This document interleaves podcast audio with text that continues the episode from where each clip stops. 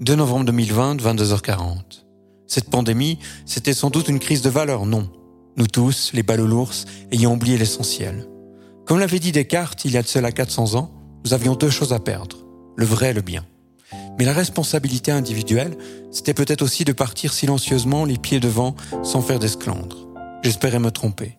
Dans tous les cas, à Saint-Gall, il disait qu'il fallait 5 à 7 ans pour faire changer les comportements.